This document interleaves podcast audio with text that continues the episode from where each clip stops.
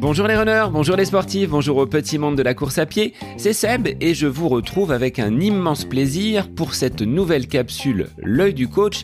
C'est l'épisode 193 du podcast À côté de mes pompes en compagnie de Bruno Eubi.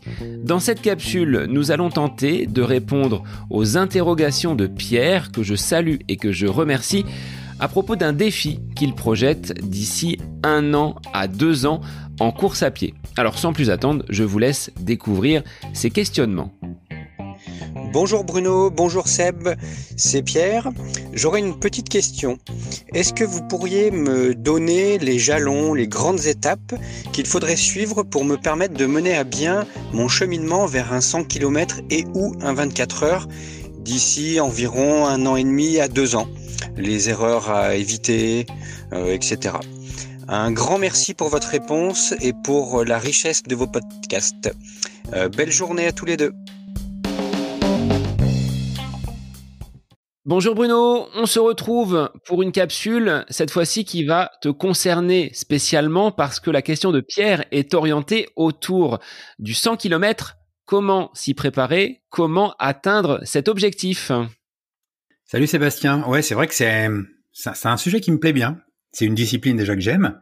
Donc en, parler, ça va être ça va être passionnant. Je vais essayer de faire court et concis comme on fait d'habitude et d'être direct, mais ça va pas être facile. N'hésite pas à me couper si je commence à partir dans des digressions. Est-ce que tu peux faire en préambule un petit historique de, ces 100 km C'est pas une discipline qui, dans nos contrées françaises, est si plébiscitée que cela, je pense. C'est ça. On n'a pas, enfin, j'ai toujours dit qu'on n'avait pas la culture des longues distances en France c'est pas quelque chose qui qui est appris dans les clubs d'athlétisme. On, a plutôt tendance, au contraire, à, penser que c'est un peu une voie de garage. Moi, quand je me suis lancé sur ces longues distances, on m'a bien fait comprendre que que j'allais me tuer, que j'allais me fracasser. Bon, heureusement, je suis toujours en, forme et, en bonne santé. Donc, c'est vrai que on a du mal à trouver des sportifs performants sur 100 km parce que voilà, on fait d'abord du 5000, on fait du 10 000, et quand on a fini sur 10 000, on, passe sur semi-marathon, et quand on est au bout de sa vie sur semi-marathon, on passe sur marathon, et quand on est, euh, quand on a 40 ans et qu'on a fini le marathon, on passe sur, euh, sur 100 km. J'exagère à peine. C'est un peu ce que j'ai connu, c'est ce qu'a connu Pascal Fétizon, ça ne l'a pas empêché de devenir champion du monde. Mais néanmoins, Pascal, il est passé sur 100 km quand il a su qu'il n'irait pas aux Jeux Olympiques sur, euh, sur marathon. Donc, donc c'est vrai que c'est pas forcément dans notre culture les longues distances. Euh, moi j'ai beaucoup entendu à la FFA hein, où on nous faisait comprendre que voilà on n'était pas forcément euh, vraiment de l'athlétisme. Mais heureusement ça change et, euh, les nouvelles générations ont, un peu une autre philosophie. Enfin en tout cas on a deux beaux exemples. Un exemple très récent avec Gabriel Noutari qui vient de réaliser une performance de très haut niveau au 100 km de Millau en faisant 6h58. Donc ça faisait des dizaines d'années que personne n'avait fait moins de 7 heures. Depuis le mesurage officiel, hein, comme par hasard, depuis le mesurage officiel, plus personne ne faisait moins de 7 heures. Donc ce que Gabriel Noutari a fait, c'est, vraiment très bien. Mais voilà, Gabriel Noutari, il a 27 ans. Et puis euh, en 2017, déjà, il faisait les 100 km de Mio. Je crois qu'il finissait 14e. Après, il a dû finir 7e, 3e, 2e, 1er, premier. Voilà. Donc euh, ce qu'on peut déjà retenir, ce qu'on peut dire à nos auditeurs, c'est que ça prend du temps. C'est une maturation lente. On a un autre exemple remarquable on a la chance d'avoir euh, deux champions de très haut niveau, même une championne aussi, hein, puisqu'on on a aussi euh, euh, Stéphanie Giquel qui, qui, est une des meilleures au monde sur 24 heures et qui, qui réalise de belles performances aussi sur 100 km. Elle a gagné Millau aussi. Mais Guillaume Ruel, par exemple, qui a fait un peu parler de lui dans les médias en tentant, je dirais courageusement, une tentative contre le record du monde. Donc voilà, c'est un jeune, il a pas froid aux yeux, il a pas peur, c'est un très bon marathonien, je crois qu'il a bien moins de 2h20, et puis il se lance sur 100 km et il devient un des meilleurs au monde. Mais Guillaume, Gabriel, je connais pas, Guillaume, c'est le fils euh, de son père, c'est le fils de voilà de, de, de quelqu'un qui est déjà sur les longues distances, qui faisait du 100 km, du 24 heures. Donc je pense que lui, cette culture de longue distance, il l'a, ça ne lui fait pas peur. Donc euh, peut-être que si on pouvait résumer, et faire passer un message, c'est que le 100 km, c'est une discipline à part entière. On peut y briller. Les, Japonais, les Russes, euh, les Américains n'ont pas euh, n'ont pas peur de se lancer très jeunes sur les longues distances. Ils ont cette culture du long, et donc peut-être qu'on peut essayer de de faire en sorte de montrer que cette discipline, c'est pas une voie de garage, et c'est une, une, une, discipline dans laquelle on peut on peut vraiment s'épanouir et réussir si on a les capacités nécessaires et on y reviendra, je pense, un petit peu plus tard. Tu as prononcé ce mot de peur. Est-ce que quand on est au départ d'un 100 km ou d'une préparation en amont, cette distance peut être effrayante Oui, ça fait peur, faut pas se mentir. Quand on passe du semi au marathon, on double la distance. Ça fait déjà peur. Tous ceux qui l'ont fait, ceux qui nous écoutent, savent que quand on passe du semi au marathon, voilà, ça, c'est quand même pas quelque chose de, facile. Et quand on passe du, marathon au 100 km, c'est deux fois et demi la distance. Donc ça fait peur. Et puis, euh, je vais me permettre, hein, ça va peut-être pas plaire aux entraîneurs ou, aux gens de la, des clubs et, de la Fédération française d'athlétisme, mais beaucoup de gens s'adressent à moi parce qu'ils sont dans des clubs, mais ils n'ont pas de ressources en termes d'entraîneurs. Les entraîneurs ne, savent pas forcément euh, par quel bout prendre cette, euh, cette discipline, ce, 100 km. Euh, jusqu'au SMI, ça va, on trouve du monde. Marathon, ça commence à être difficile. Et puis dans les clubs, sur 100 km, il n'y a pas beaucoup de ressources. Il n'y a pas de personnes ressources. Donc, ça ne contribue pas à rendre la, distance et la discipline accessible. Si beaucoup de gens faisaient du 100 km, je pense que ça ferait moins peur comme le marathon maintenant qui est un peu entré, euh, je dirais, dans, le, dans la culture athlétique et qui fait moins peur qu'il ne le faisait euh, qu'il ne le faisait avant où c'était une discipline un peu plus euh, élitiste. Donc oui, ça fait peur. Là, Pierre nous propose un plan de bataille sur un an et demi à deux ans. Est-ce qu'il est, on va dire, dans le bon chemin avec une, progressivité, je pense, sur euh, les, les 24 mois à venir Oui, il est sur le bon chemin parce qu'il se donne le temps. Donc ça, c'est quand même quelque chose de très important, c'est-à-dire que quand on va faire deux fois et demi la même distance, on va s'imposer. Euh, alors, ce sera pas deux fois et demi l'entraînement du marathon. Hein. Attention, euh, je rassure tout de suite les gens. Il n'y a pas une énorme différence entre l'entraînement du 100 km et l'entraînement du marathon en termes de, volume quand on sait que c'est deux fois et demi la distance. Il n'y a pas une, si grosse différence que ça. Donc, euh, déjà, il faut le savoir.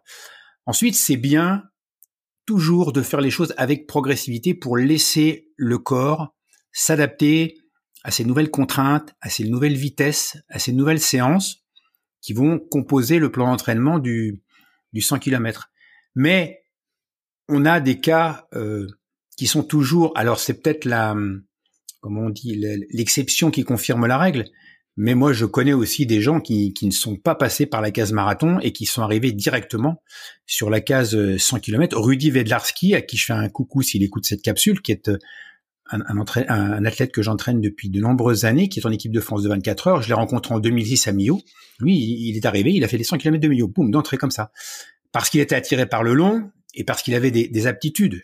C'est pas forcément ce qu'il faut faire. Et puis je peux pas m'empêcher, une semaine après les 100 km de Millau, de faire un, petit clin d'œil à quelqu'un euh, qui est très proche de moi, qui s'appelle Cathy. Elle se reconnaîtra. Cathy, il y a six mois, elle ne courait pas un mètre. Allez, elle ne courait pas 10 mètres, on va dire. Elle ne courait pas. Sa, philosophie, c'était no sports, comme Winston Churchill. Elle a fait les 100 km de Mio la semaine, la semaine dernière. Elle les a fait en moins de 18 heures.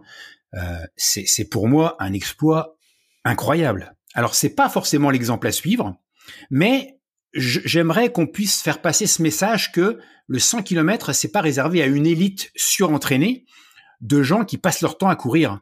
Euh, c'est une épreuve accessible et la, et la grande force de cette épreuve, c'est qu'on peut la courir en 7 heures, comme Gabriel Noutari, on peut la courir en 8 heures, en 10 heures, en 14 heures, en 18 heures, en 20 heures, et même à Millau, en 24 heures. Donc, faisons en sorte que ceux qui rêvent un jour de faire un 100 km puissent se lancer sans avoir peur. Quelles seraient les grandes étapes à suivre pour euh, rester sur la question de, Pierre?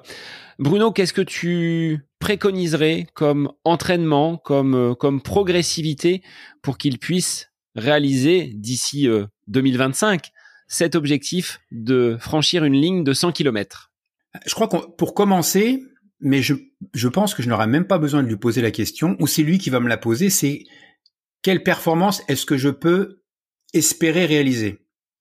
Et c'est vrai que pour reprendre l'exemple qui, qui va peut-être parler à plus de gens, quand on passe du semi au marathon, on, a bien une idée de ce qu'on va faire sur le marathon. Il y a des outils, on en a parlé dans d'autres capsules, pour essayer de, de se projeter et d'envisager euh, un temps sur euh, sur marathon. C'est la même chose sur 100 km. La première chose à faire, c'est déjà d'essayer de se dire qu'est-ce que je suis capable de faire, quel objectif je peux me fixer, est-ce que je vais courir 8 heures, 9 heures, 10 heures, 12 heures? Alors on en a déjà parlé, je crois peut-être dans, dans une autre capsule. Pour, pour prévoir une, une euh, performance sur 100 km, c'est bien d'avoir une performance sur marathon. Et on, on multiplie, euh, j'aime pas les, règles où on met tout le monde dans le même panier, mais quand on multiplie le temps sur marathon par 3, on n'est pas très loin d'avoir la performance qu'on est en mesure de réaliser. Si on est plus endurant, on va réduire, on va multiplier par 2,8. Si on n'est pas très endurant, on va multiplier par 3,2. Alors la question c'est est-ce que je suis endurant ou pas endurant? Regardez si quand vous passez du 10 au semi, du semi au marathon, est-ce que votre votre endurance, votre votre vitesse décroît beaucoup ou pas? Et là après, euh, je renvoie à d'autres capsules qu'on a fait ou, à des articles que j'ai fait sur mon site internet ou euh, sur ma sur ma chaîne YouTube pour expliquer justement comment on passe d'une discipline à l'autre et, est-ce qu'on est endurant ou pas? Parce que là, si on commence à y répondre, on va y passer beaucoup de, temps et on va sortir du sujet.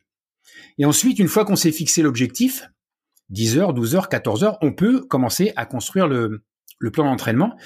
La grosse différence, ce qui va vraiment changer, ce sont les sorties longues. C'est vraiment la séance clé, puisque plus les distances s'allongent, plus l'efficience, c'est-à-dire cette capacité à se déplacer en dépensant peu d'énergie, plus l'efficience est importante. Donc, on va vraiment euh, travailler sur l'amélioration de l'efficience, se déplacer à moindre coût. Et donc, euh, les sorties longues, elles sont proportionnelles, comme pour marathon, hein, elles sont proportionnelles à l'objectif qu'on se fixe. Si on court en 8 heures, si on court en 12 heures, si on court en 16 heures, c'est pas la même limonade. De même qu'un marathon en 2 heures, en 3 heures, en 4 heures ou en 5 heures, c'est pas la même chose.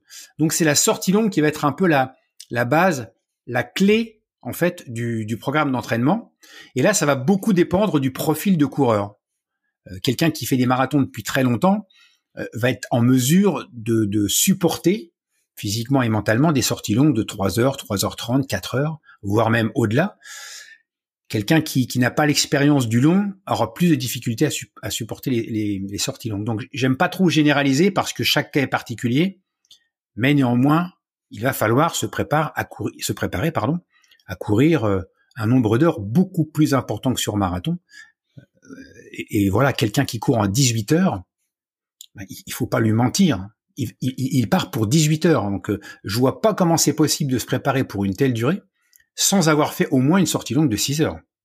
Mais c'est facile ou plus facile de faire une sortie longue de 6 heures parce que quand on fait du 18 heures, on alterne course et marche. Donc ce sont des séances qui ne sont pas très impactantes au niveau euh, physiologique, au niveau musculaire. Ce sont pas des, séances qui laissent beaucoup de traces parce que justement il y a cette alternance course et marche. C'est ce qu'on appelle la séance Cyrano, il me semble, où on alterne justement de la marche et de la course avec euh, un temps bien défini. C'est ça, c'est devenu, c'est vrai que c'est rigolo que ça soit rentré dans les dans les mœurs parce que Cyrano, c'est un ami à moi, hein, enfin c'était un ami à moi, on, se voit plus trop. Et euh, Jean-Marc Dowell, rendons à, à, à Jean-Marc ce qui appartient à Cyrano, Jean-Marc Dowell, donc euh, qui était de Bergerac. Et donc à l'époque des, des, des forums, avant les réseaux sociaux, tout le monde avait un pseudo. Et donc euh, Jean-Marc s'appelait Cyrano. Et donc c'est devenu, quelqu'un a trouvé cette phrase, la méthode Cyrano. Mais Jean-Marc, lui, il avait vraiment bien structuré en fait euh, sa stratégie sur 100 km. Il s'était rendu compte, mais ça, euh, Serge Cotreau le disait déjà dix ans avant. Hein. De toute façon, on n'a rien inventé. Hein.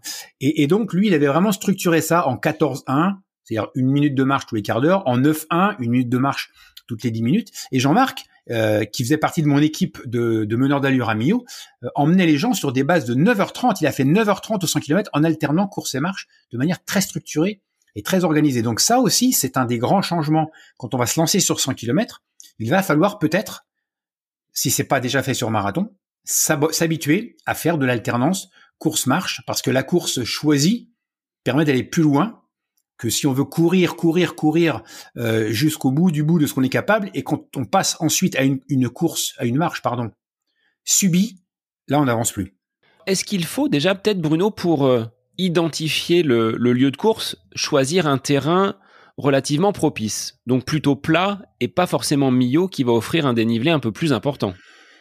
C'est ça. Millau, c'est un peu plus de, on, peut être 1100 ou 1200 mètres de dénivelé en, en, en tout. Donc voilà, c'est Mio, on, va y participer parce que c'est mythique, parce qu'il y a 2000 coureurs au départ, parce qu'il y a une ambiance incroyable, parce qu'il y a quelque chose qui flotte dans l'air là-bas qui est, différent et qu'on ne retrouve nulle part ailleurs, parce que les paysages sont magnifiques. Donc on va à Millau pour le mythe, euh, on, on, ne va pas à Millau pour la, pour la performance. Pour la performance, il y a d'autres épreuves plutôt plates. Euh, la semaine prochaine, il y a les 100 km d'Amiens, donc qui sont un parcours propice à la performance, parcours plutôt plat. Il y a les 100 km de Stenwerk dans le nord qui sont aussi euh, relativement plats. Albi propose aussi un 100 km relativement plat.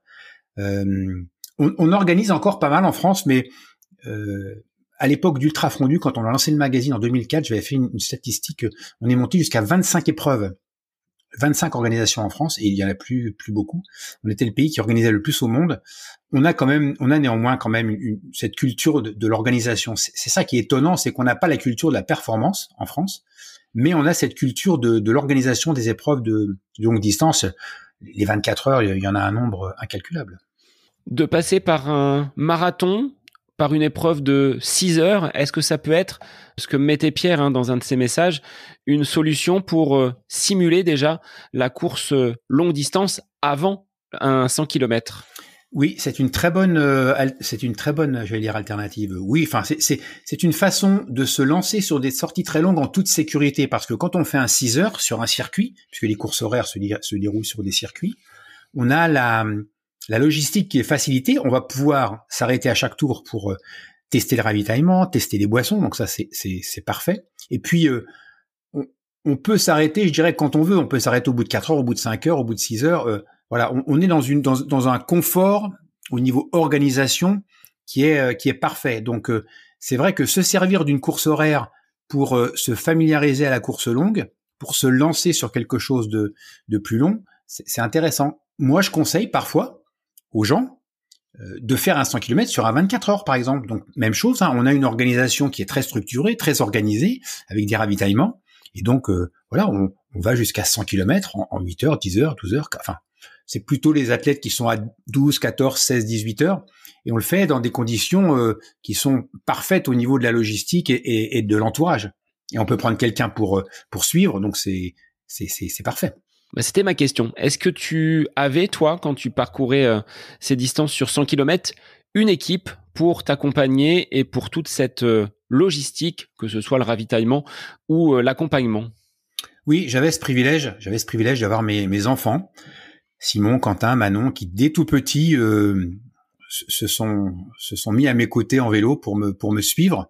Donc, on avait une logistique qui était très organisée très structuré avec euh, Patricia, mon épouse, qui qui, euh, qui préparait les bidons, qui organisait tout, tout, tout cela. Il suffit d'aller voir sur euh, sur ma chaîne YouTube ou, de taper Stade 2 Bruno Hubi et vous verrez hein, l'organisation. On voit les enfants, on voit Patricia qui prépare les bidons. Donc oui, moi j'avais j'avais cette possibilité d'avoir une équipe autour de moi pour pour tout préparer. Tout était calculé à l'avance, tout était millimétré. Mais c'est pas forcément toujours possible. Euh, j'ai fait Millau en 2005 pendant dix ans, je n'ai jamais eu d'assistance, si ce n'est celle de l'équipe de France, où là on est plutôt sur un format un peu marathon, c'est-à-dire qu'on a une table de ravitaillement tous les 5 km, des bidons qui sont posés, qui sont identifiables, on chope notre bidon à la volée, et puis après on se débrouille avec. Donc là c'est c'est plus difficile parce que on va pas porter un bidon pendant des heures et des heures, on est dans une logique de performance, on court à 15 km heure. Donc c'était une autre approche, mais on avait néanmoins à notre disposition tous les 5 km une table de ravitaillement pour pouvoir y mettre ce qu'on avait envie d'y mettre. Est-ce que tu vois, contrario, Bruno, quelques écueils à ne pas rencontrer et des erreurs à ne pas commettre sur euh, une telle préparation et un tel projet? Parce que là, on est sur un, un projet longue durée avec une échéance pour les, les deux prochaines années. L'écueil, je pense, c'est de vouloir, enfin, c'est l'écueil de tous les sportifs, c'est l'écueil de tous les coureurs, c'est l'écueil qu'on a tous quand on se, se, lance sur un défi qu'on ne connaît pas et qui fait un peu peur, mais, mais c'est aussi la peur qui est qui donne des frissons et qui, et qui donne un peu d'excitation. Donc si ça fait pas peur, c'est il, il, manque quelque chose. C'est de, de vouloir se rassurer et, vouloir se rassurer, c'est trop s'entraîner. J'entends souvent où on me dit, euh, où on dit aux gens hein, sur les forums internet, je, suis, désolé, hein, sur les réseaux sociaux, on, voit tout et, n'importe quoi. Euh, pour faire 100 km, il faut courir 100 km par semaine. Euh, enfin, des, choses comme ça, des, règles un peu toutes faites, mais qui s'appliquent pas forcément à toutes les personnes, co comme souvent, comme souvent les règles. Donc, le risque, c'est vraiment d'avoir euh, une approche staccanoviste de l'entraînement et de vouloir absolument s'entraîner tous les jours, faire des kilomètres et, finalement de ne pas arriver à, gérer ces mois qu'on a devant soi et, d'arriver épuisé, fatigué, surentraîné. alors, on, on, a déjà dit, hein, on ne fait jamais un marathon d'entraînement quand on prépare un marathon. À 100 km, n'en parlons pas.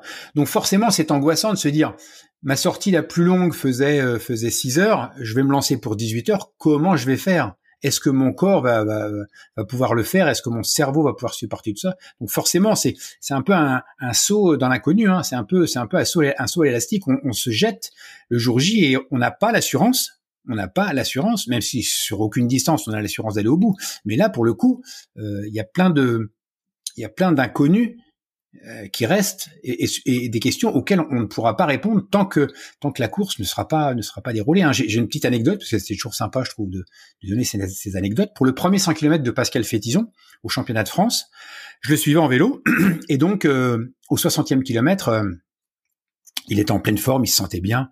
Il me dit voilà Pascal, là je me sens Bruno, je me sens bien là, franchement, euh, ouais, j'ai envie de partir et tout. Et là je, le regarde, je lui dis Pascal, la course a pas commencé. Et c'était un peu brutal, je, ça m'est sorti comme ça et je lui dis tu sais que Pascal, la, course a pas commencé.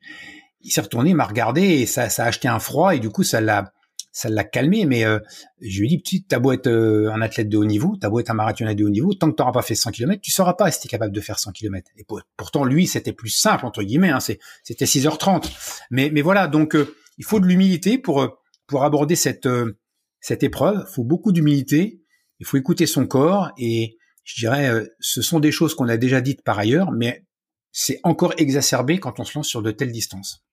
Au niveau du mental, quand on part sur 100 km, comment tu l'organiser Est-ce que comme un 10 km, on va prendre des tranches? Tous les 10 km, on dit c'est un jalon supplémentaire, on a une borne tous les tous les 10 km ou on raisonne euh, au fur et à mesure des, kilomètres qui passent sans euh, voir le le bout finalement, l'arrivée, euh, comme tu le disais tout à l'heure, il y a cette incertitude, on n'est pas certain d'arriver au bout. Alors comment mentalement on peut avancer pour y arriver et être dans de bonnes dispositions mentales? Mais La stratégie que tu, à laquelle tu faisais allusion, là, cette stratégie de, de saucissonner, de, de couper la course en tranches, moi je trouve que c'est euh, c'est la meilleure façon d'aborder un objectif quel qu'il soit, et encore plus sur euh, sur 100 km. Si on si on, on, prend Millau comme exemple, puisque ça vient de se, se dérouler actuellement, je prendrai d'autres exemples hein, pour d'autres types d'épreuves, mais voilà, on, va d'abord se dire, euh, je, je je fais le marathon, puisque Mio c'est un marathon en aller-retour, donc je vais jusqu'au marathon. Euh, et, puis là, la course commence. Voilà. Et puis après, euh, je sais que je fais un aller-retour, donc euh, maintenant il faut aller à Saint-Afrique. Une fois que je suis à Saint-Afrique, je rentre. Donc on va jalonner la course de, de, de petits morceaux, de tranches, pour éviter de se projeter dans quelque chose où on risque de se, se perdre si on se rend compte que quand la difficulté apparaît. Voilà quand la difficulté apparaît, si on se projette sur quelque chose qui est qui nous semble inaccessible, parce qu'on perd un peu de de cette capacité d'analyse qu'on a quand on quand on n'est pas fatigué par l'effort, on risque de de mettre la flèche. C'est souvent comme ça que les gens abandonnent et le regrettent dans la dans la seconde qui, qui suit. Il y a d'autres exemples. On, on, prend un exemple d'un 100 km où on a un 10 fois 10 km. Euh, il y a des formats comme ça. chaque boucle est un est un objectif en soi si sur la boucle il y a deux euh, ravitaillements de 5 km, bah voilà, on va aller au ravitaillement, puis on va aller au suivant. Ça y est, la première boucle est faite. Hop, je vais faire la suivante. Et en se projetant comme ça sur des objectifs à court terme qu'on va atteindre et, ou qu'on voit qu'on est en capacité d'atteindre, ça permet de, structurer mentalement et d'éviter de se laisser déborder par des pensées négatives en se disant oh, c'est trop loin, je vais je vais jamais aller au bout. Donc il y a l'importance quand même de se préparer à, souffrir. Hein, tu le disais, la course ne commence que dans les derniers kilomètres. C'est pas euh, sur les 40 premiers, sur les 50 premiers. Ça va bien au-delà et il faut s'y préparer. C'est ça. En, fait, on est on est toujours un peu dans la même dans la même proportion du dernier euh, du, du, dernier cinquième euh, de, de, de, course, hein, grosso modo. C'est vrai que la course commence sur 100 km à partir de 65-70, comme comme on dit au marathon jusqu'au 30e. je sais plus qui est-ce qui disait les coureurs italiens qui disaient qui étaient champions olympiques, disaient moi jusqu'au 30e je dors.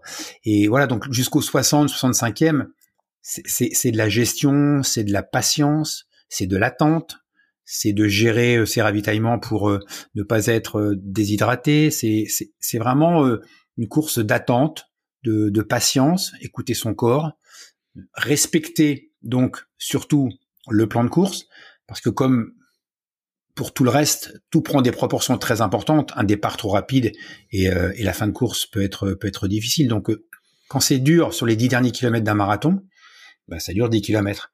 Quand c'est dur sur les 40 derniers kilomètres d'un 100 km, c'est très très long. Je vais reprendre ta phrase, Bruno. Hein. Tout ce qui est pris est à rendre. Et là, ça prend de, des proportions encore plus importantes. C'est ça, c'est ça. Plus la distance s'allonge et, euh, et plus ce qui est pris sera à rendre. Plus on court à crédit, plus on part vite et plus on paye les intérêts à la fin. Donc, euh, sur 100 km, c'est colossal. C'est vraiment, euh, c'est vraiment colossal. On pourrait prendre l'exemple de Gabriel Noutari, qui a, réalisé une performance extraordinaire. Je ne sais pas s'il nous entend ou s'il nous écoutera, j'espère. Mais euh, je vais casser un peu l'ambiance. Il a très mal couru, Gabriel. Il passe au marathon en 2h38, c'est de la folie, de la folie pure. Mais après, c'est peut-être parce que il a ce, grain de folie et, et d'insouciance que c'est un grand champion. C'est peut-être ce qui fait son. Mais moi, j'ai rarement vu, même à l'époque du grand Jean-Jacques Moros, j'ai rarement vu, ou à l'époque de Jean-Marc Belloc, je ne sais pas si des coureurs sont déjà passés en 2h38 au marathon. Il a 21 minutes d'avance sur le deuxième, qui est un, un mille à voix, donc il connaît bien la course. Aurélien Cohn, si je me trompe pas. Il termine la course avec 25 minutes. Donc, euh, dans les 60, 60 euh, derniers kilomètres, il a quasiment pas creusé d'écart. Donc, euh, donc lui aussi, il a, il a dû rendre. Mais sauf que comme c'est un grand champion, et qu'il a cette capacité. Et puis en, tête, on est, on est sublimé. Il a, il a amorti, euh, on va dire, la chute. Mais tous les kilomètres pris, toutes les secondes prises au départ se payent très cher à l'arrivée. Et sur des courses comme Millau, par exemple, et même sur un 100 km plat, les écarts peuvent être colossaux. Alors Bruno, on va s'arrêter là pour aujourd'hui parce que je pense qu'on pourrait faire une capsule encore beaucoup plus longue. Si les auditeurs qui souhaitent se lancer sur de telles distances, que ce soit même le marathon hein, dont on a déjà parlé, ou ces ultra-distances 100 km ou 24 heures, veulent évoquer peut-être la partie nutrition, alimentation, sommeil, on reviendra dessus. En tout cas, comme l'a fait Pierre aujourd'hui, on invite les auditeurs à livrer leurs questions pour cette capsule L'œil du coach et encore merci à toi, Bruno, de nous apporter là ton expertise de champion sur euh, le 100 km. Donc, euh, c'est appréciable d'avoir ton, ton regard de coach. C'était un plaisir. Et pour les auditeurs, eh bien, je vous dis à la semaine prochaine pour une nouvelle capsule avec Bruno. C'est l'œil du coach. On dépasse un petit peu sur ces deux dernières semaines, mais ce sont les sujets qui nous offrent un petit peu plus de, de latitude sur la durée de ces capsules. Bonne semaine à vous.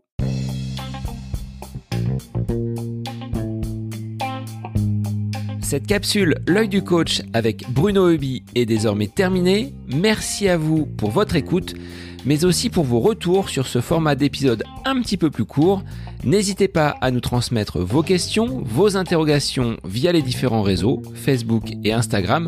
N'hésitez pas à nous soumettre vos idées d'épisodes pour de prochaines capsules. Belle semaine à vous